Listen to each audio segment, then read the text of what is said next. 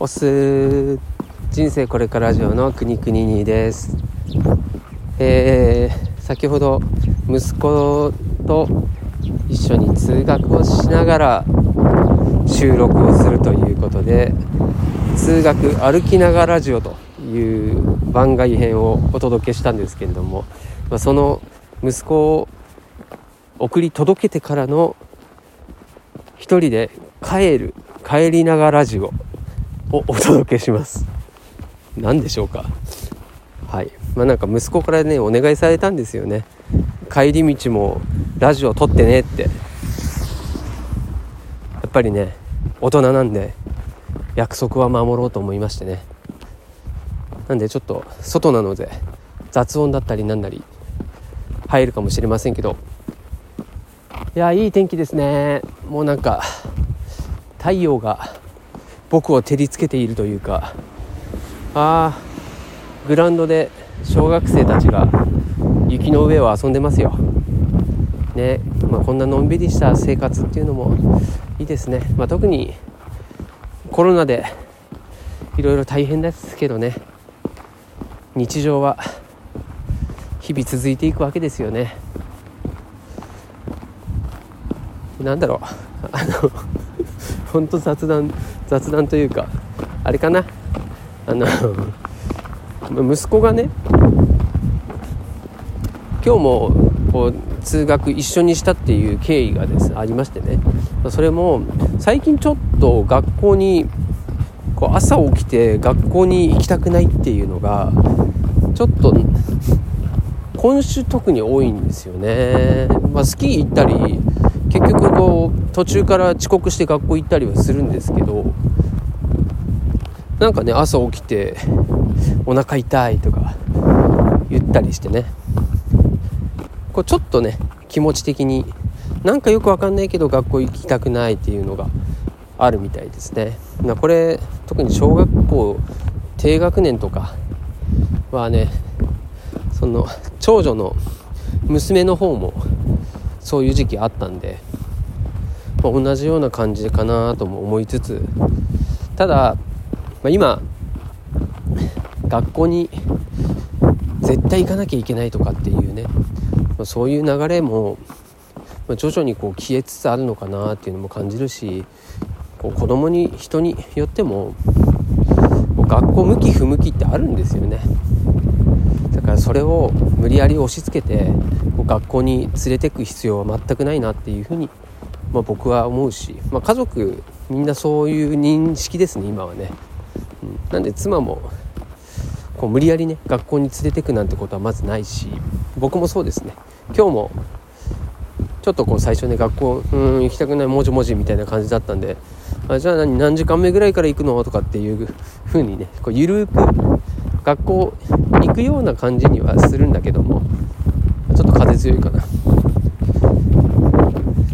行きなさいっていうんじゃなくて行けるようになったら行こうねっていうぐらいで本人の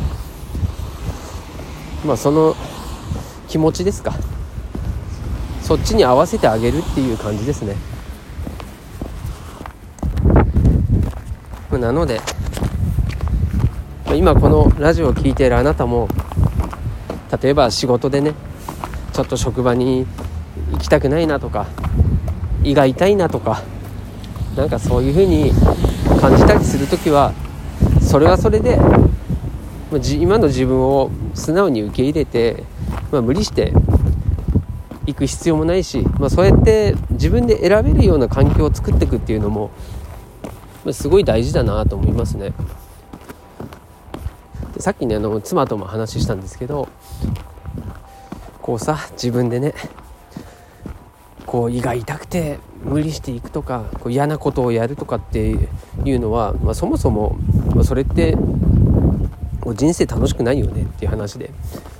なんでこう自分が好きなこととかやりたいことをそれだけできるような、まあ、そんな環境を作るのがいいよねなんて、まあ、全部が全部ねそれは無理かもしれないんだけどそれを家族全員でそういう方向を目指していくっていうのはねいいなーなんてちょっと思ったりしてます。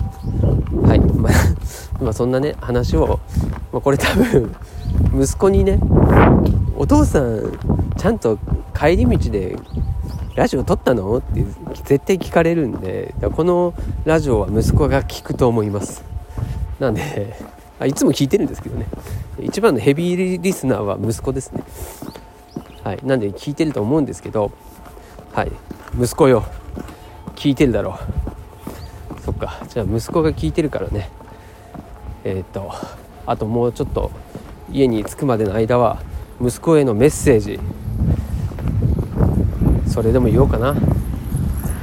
おっと車が来たぜ。カラスも鳴いてるぜ。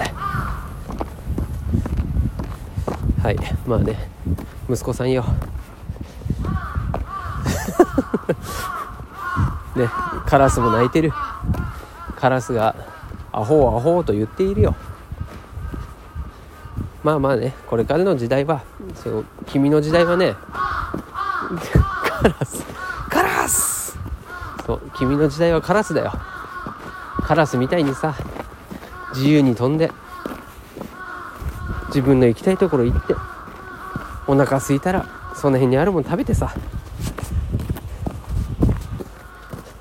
はいなかなかねちょっと何を言ってんだカラスカラスがですねなかなか泣き止まないっていうね。はいそう息子よ。これからね君が大きくなってそれこそ二十歳になってだ。そんでいって仕事をするってなった時はねもう今みたいな生活じゃないよ。車だって自動運転さらには空を飛んでたりもするだろう。そして人生100年時代と言われているわけで100歳生きる。それを前提に仕事をしていかなきゃいけないからね。だから今本当に興味があることとかやりたいこと、まあ、今君はねフォートナイトやったりスプラトゥーンやったり YouTube 見たりしてるけどそれがねその学びだったり遊びが自分のこれからやりたいこととか仕事につながればいいわけだよ。ただね自分がやりたいことがその経験が誰かの役に立てばいいんだよ。そうそこに意味を見いだせればいいのでそこと学校に行くことがつながんなかったらね無理して学校に行く必要もないし。そう。だから自分が生きる時はねいやこれから生きて生きていく上では楽しい方を選べというのがお父さんからのメッセージだよ。聞いてるかな？絶対聞いてないね。聞いてるふりして遊んでるね。そうそれでいいの。だけど大切な人を守ったりそして自分が悲しかったり嫌だったりすることは人にもさせちゃダメ。それだそれができるんだったらあとは楽しく生きる。それでいいんじゃないかな。どうかな。お父さんからのメッセージだ。じゃあ家に着いたからよいしょ。一緒にゲームしよう。明日スキーだね。明日はスキーに行きましょう。以上くにくににでした。変な雑談にお付き合いいただきましてありがとうございます。ではまた。したっけね